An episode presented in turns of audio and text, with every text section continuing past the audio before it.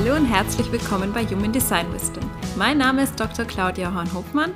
Ich bin Psychologin und Mindset Coach und ich möchte dir in diesem Podcast das Human Design System näher bringen. Ich möchte dir erklären, was überhaupt hinter diesem System steckt und wie du es für dich nutzen kannst, um dein authentisches Selbst wieder zu entdecken und dir ein Leben voller Flow und Leichtigkeit zu erschaffen.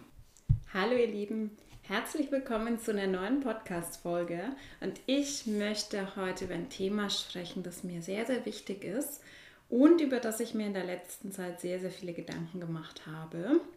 Und ich glaube, dass es ein Thema ist, das für viele super wichtig ist, beziehungsweise das sehr viel Schaden in unserer Gesellschaft anrichtet.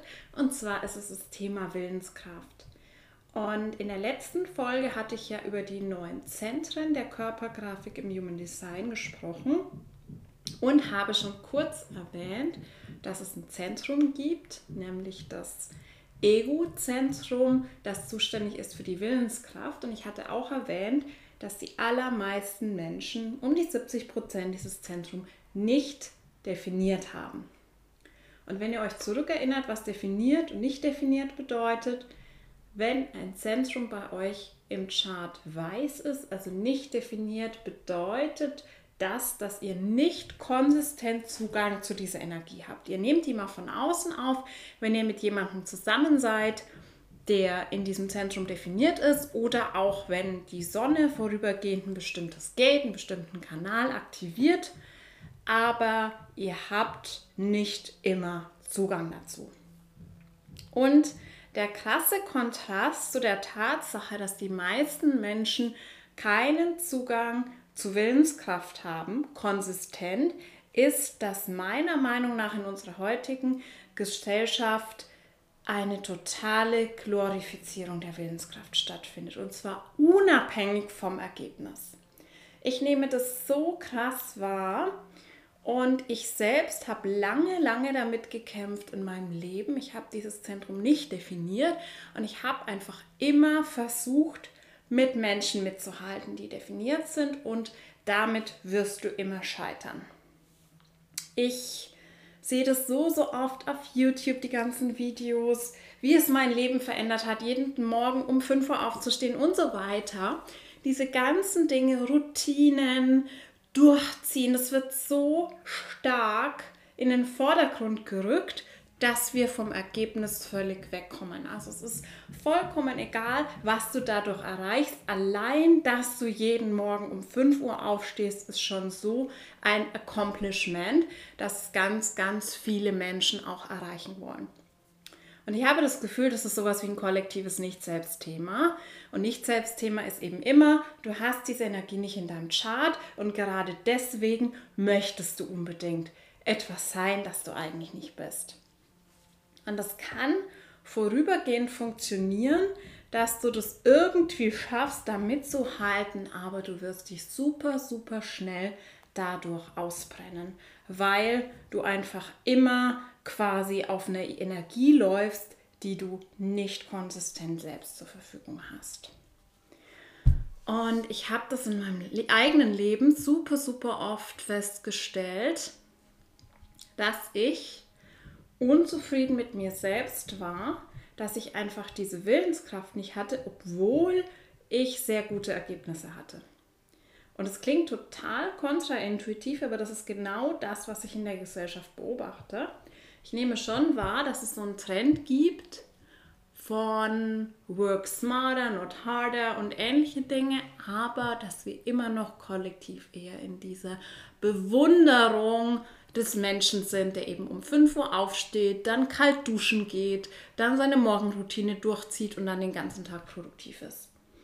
Und man sieht ja auch an den ganzen Bemühungen, an so vielen Menschen, die ein Workout-Programm, Ernährungsprogramm anfangen und wieder abbrechen, an den ganzen Neujahrsvorsätzen, die nie durchgehalten werden, dass es für die meisten Menschen einfach nicht funktioniert. Und wo wir dann hinkommen, außer in den Burnout, ist, wir kommen in die Selbstverurteilung. Wir schließen daraus, das, was mit uns nicht stimmt, dass wir nicht gut genug sind, dass wir im Vergleich zu anderen minderwertig sind und das führt ins Gegenteil von Selbstliebe, bis zum Selbsthass. Und das ist deswegen super, super kritisch. Ich habe ja die letzten Jahre, die letzten zehn Jahre meines Lebens in der Wissenschaft verbracht. Und das ist, glaube ich, ganz interessant, weil die Wissenschaft einfach so ein Feld ist, wo super, super viel Wettbewerb herrscht, wo super viel Ambition herrscht und wo ganz besonders stark diese Work-Hard-Ideologie gelebt wird, gerade dadurch, dass es zum Beispiel an Unis üblich ist, dass es keine festen Arbeitszeiten und ähnliches gibt, dass es Standard ist, irgendwie um 23 Uhr Mails zu beantworten, dass es Standard ist, irgendwie Nachtschichten einzulegen und so weiter. Und was ich erlebt habe die ganzen Jahre ist, dass ich irgendwie immer mehr gemerkt habe, ich kann das nicht. Also ich packe es im Gegensatz zu manchen Kollegen nicht, von 9 Uhr bis 22 Uhr im Büro zu sitzen. Ich packe auch Nachtschichten normalerweise nicht. Und was ich vor allem auch noch nie in meinem Leben geschafft habe, ist, ohne dass es irgendwie eine externe Deadline oder ähnliches gibt, dass ich mir vornehme, okay, ich stehe jeden Morgen um 6 Uhr auf und dann mache ich von 7 bis 10 das und dann das und so weiter. Hat für mich einfach noch nie funktioniert. Und jetzt kommt das Lustige an der Sache. Ich war eigentlich mindestens genauso produktiv wie Kolleginnen, die eben genau diesen Lifestyle hatten mit Nachtschichten und extrem viel Selbstdisziplin und bis 22 Uhr arbeiten. Und was dazu geführt hat, nicht, dass ich irgendwie mir gedacht habe, okay, super, braucht es gar nicht.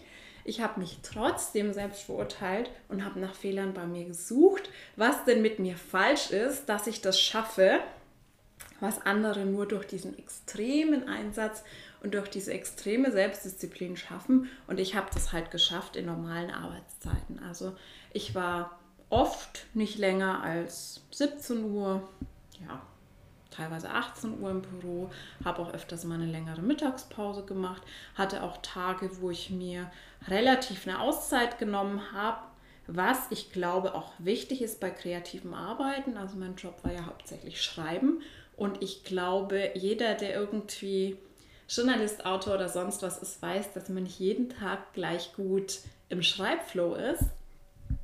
Aber es war trotzdem immer ein Thema für mich. Es war immer dieses, boah, aber irgendwie muss ich es doch irgendwann schaffen, um 5 Uhr, 6 Uhr jeden Morgen aufzustehen, sonst bin ich nicht wertvoll. Ich muss das beweisen, dass ich das auch schaffen kann. Und das ist ganz krass das Nicht-Selbst-Thema des offenen Ego.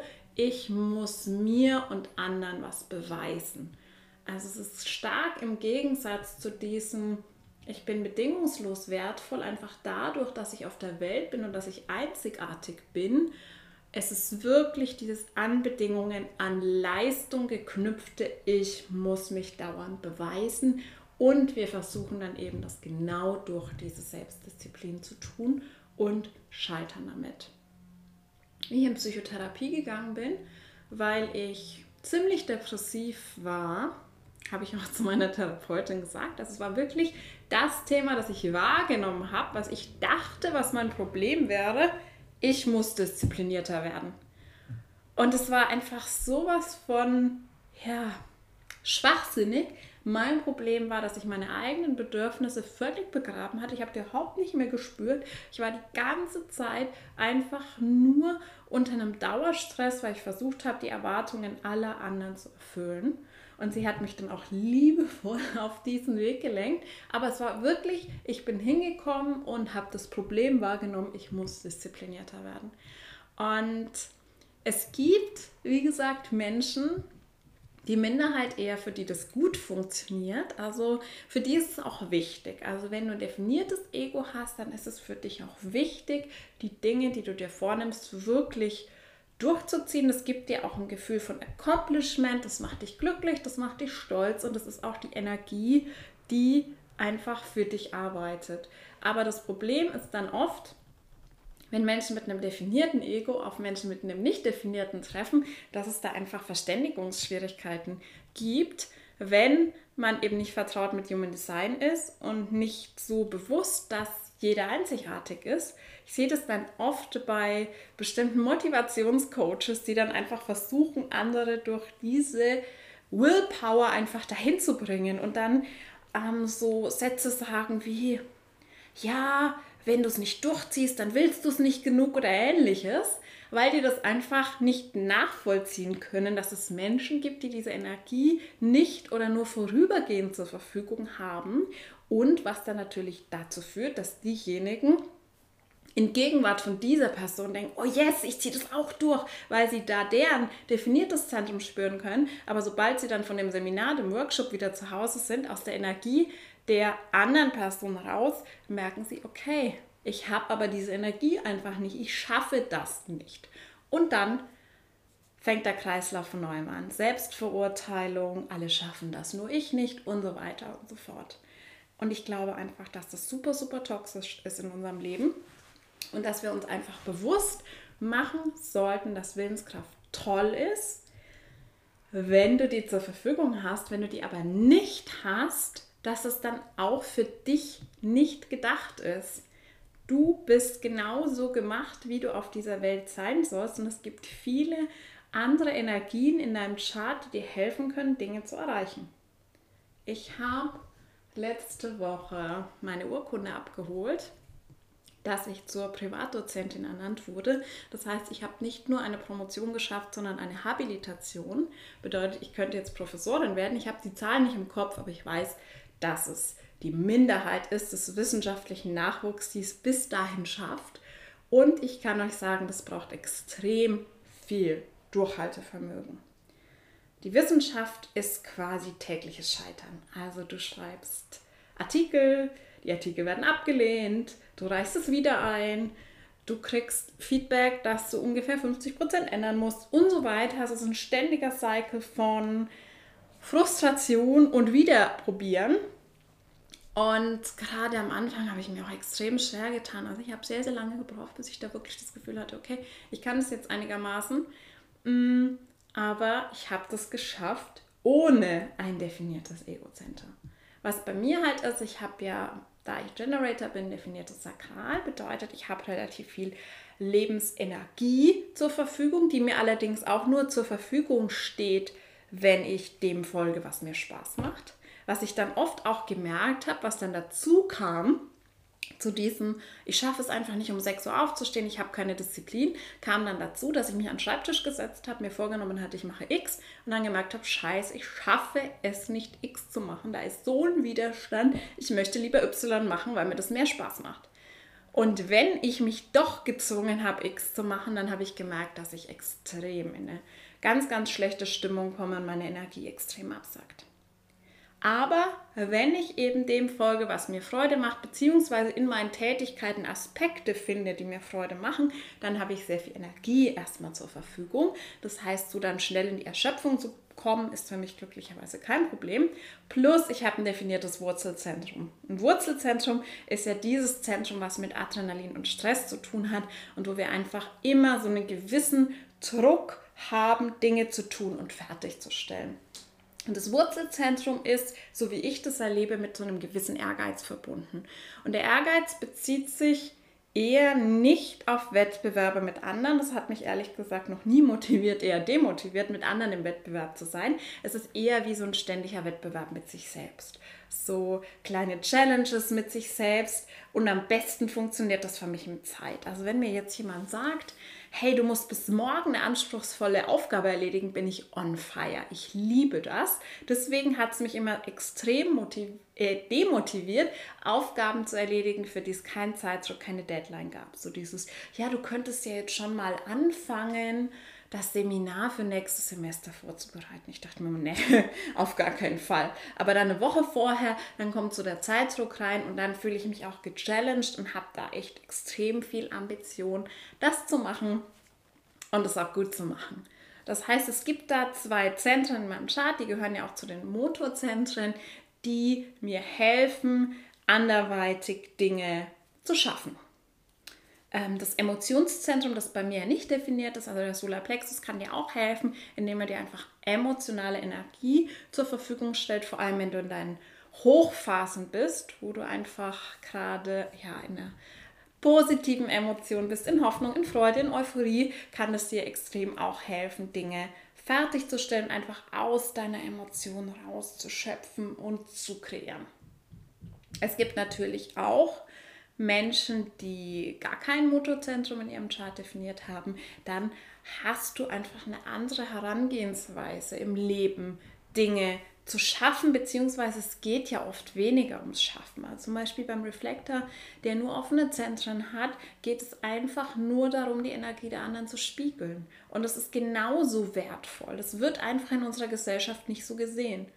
Oder wir würden alle untergehen ohne die Projectors, die einfach so viel Einsicht haben und die uns lenken, die uns beraten, die einfach zur Verfügung stehen mit ihrer Empathie. Und da geht es auch nicht um dieses, ich muss Dinge schaffen. Deswegen, gerade wenn du vielleicht gar kein Motorzentrum in deinem Chart definiert hast, guck auf deine Energie Guck darauf, was deine Stärken sind. Was kannst du wirklich gut? Wofür bist du hier? Du bist dann nicht hier, um wirklich extrem in dieses Tun, Handeln, Fertigstellen, produktiv sein zu gehen. Das ist einfach nur dein Nicht-Selbst und es wird auf Dauer toxisch für dich sein und dir wird es nicht gut damit gehen.